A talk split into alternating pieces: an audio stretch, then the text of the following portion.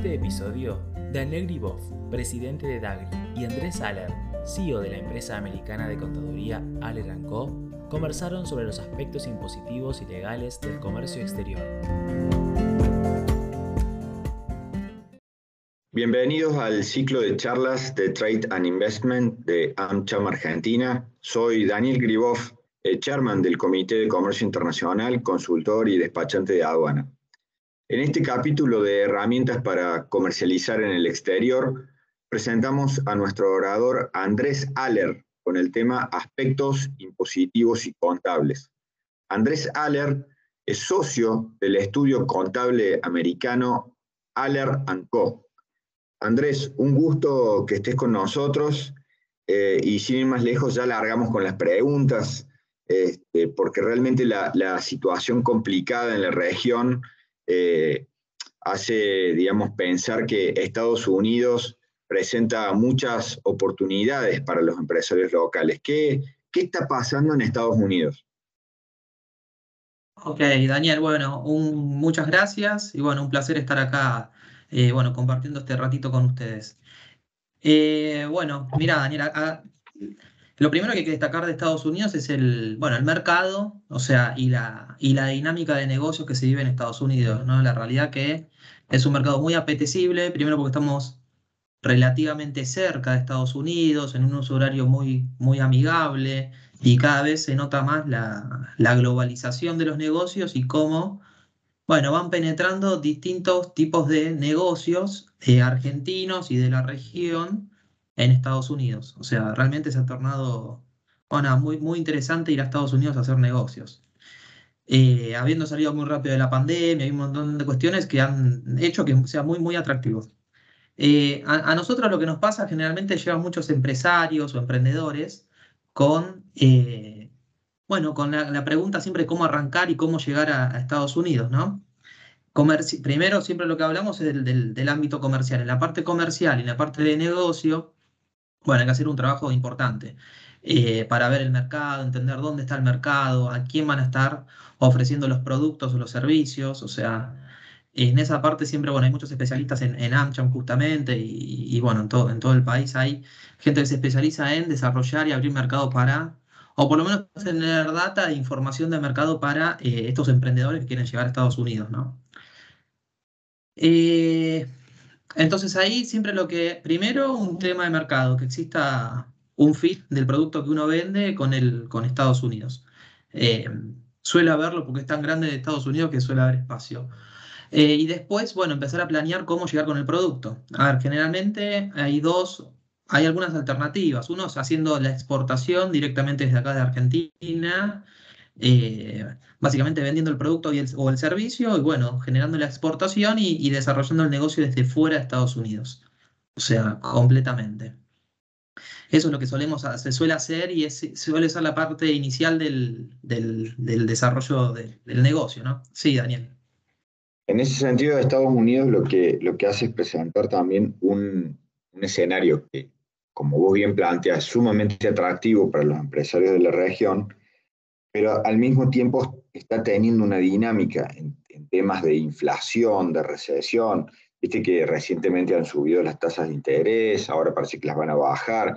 Claramente, eh, digamos, se está moviendo un poco al, ritmo de lo que se está viviendo en el mundo, ¿no? Que, es este, tratar de controlar la inflación que se ha desatado post pandemia, ¿no? Y cómo controlar también el ajuste de los precios que se están realizando.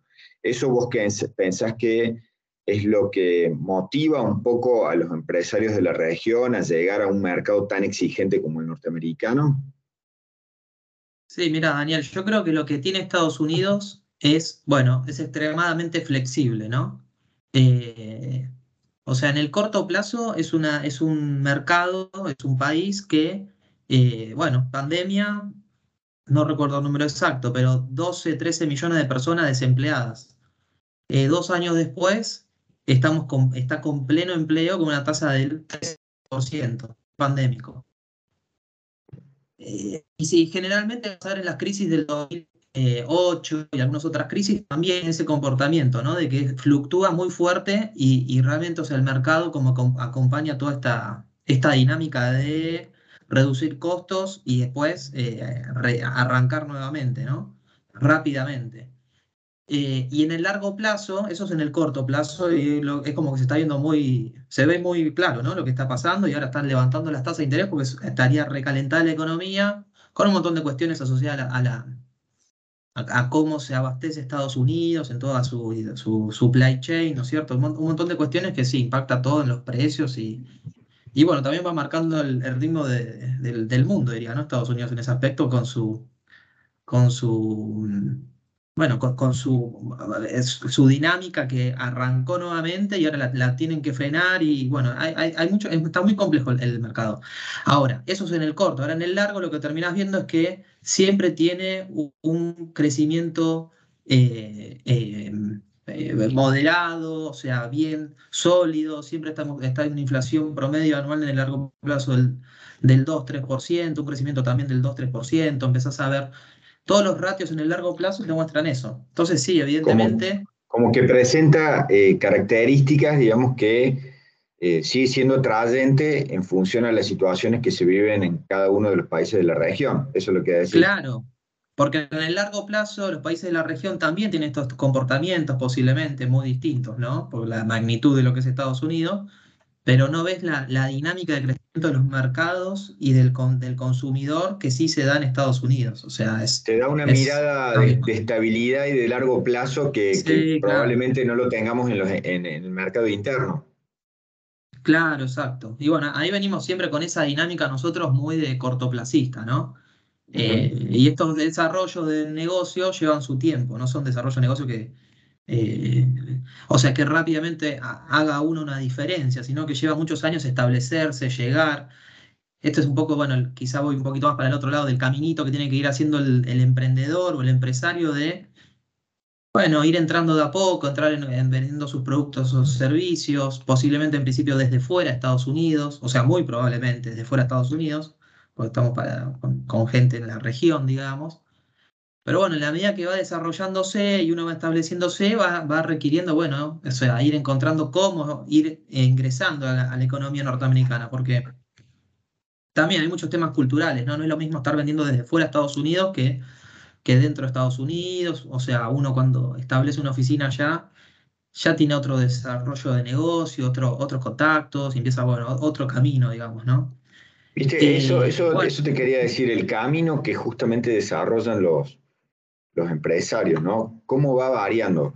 Viste que tenés empresarios que van haciendo su camino mediante prueba y error, ¿no? Conociendo y qué sé yo, y, tratando de generar eh, soluciones ahí mientras se les van presentando las situaciones, y otros que van planificando, digamos, ese, ese camino, eh, donde van armando un equipo de trabajo, que eso es lo que a mí me parece que es clave, y ahí es donde yo creo que incluso ustedes tienen mucha experiencia, ¿no? Que es el tema de, bueno, a ver, cómo yo tomo un empresario de la región, lo agarro de la mano y lo llevo de la mano, eh, digamos, por el camino que tiene que seguir en base a la experiencia que ya dispone, eh, digamos, a lo mejor empresas como la tuya, digamos, que, se dedican a eso.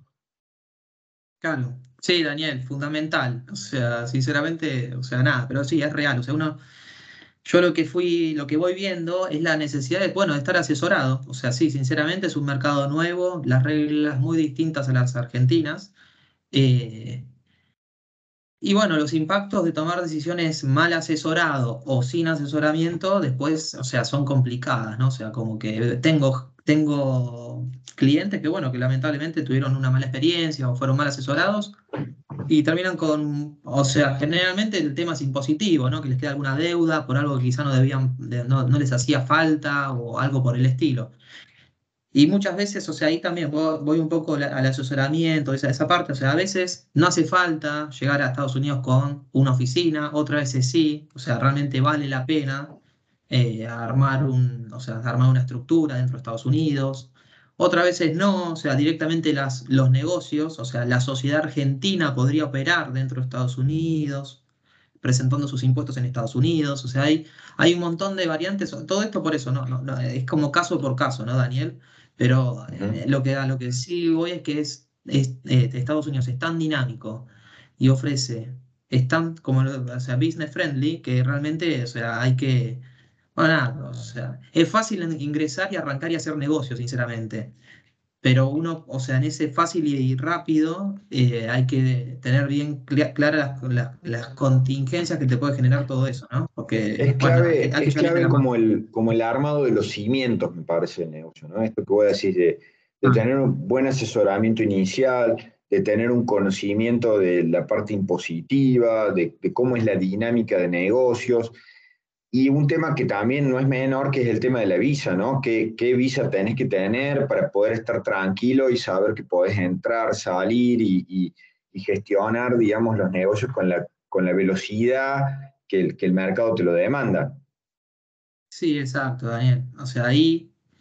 Eh, en el tema de visas, bueno, ahí generalmente uno lo que termina haciendo es trabajar con algún abogado de migración, pero es fundamental. O sea, si en el medio del negocio, o sea, hay muchos modelos, o sea, hay muchos modelos de visa como para que no solamente el dueño de la empresa vaya a Estados Unidos a desarrollar el negocio, sino mismo como para que parte de sus empleados o del staff o del equipo que requiera o de la persona de confianza también vaya a Estados Unidos con una visa adecuada.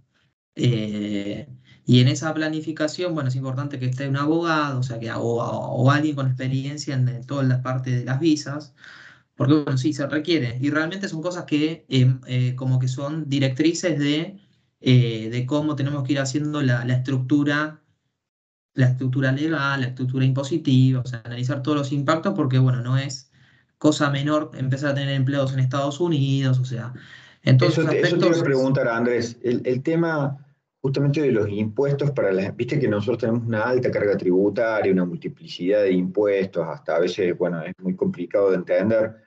¿Cómo, cómo funciona allá? ¿Cómo, ¿Qué alternativas, qué opciones tenés de impuestos, eh, tanto sea para, para comprar y vender a nivel internacional, para hacer distribución local, para vender servicios? ¿Cómo, cómo funciona eso? ¿Es tan complicado como como podemos tener acá o no?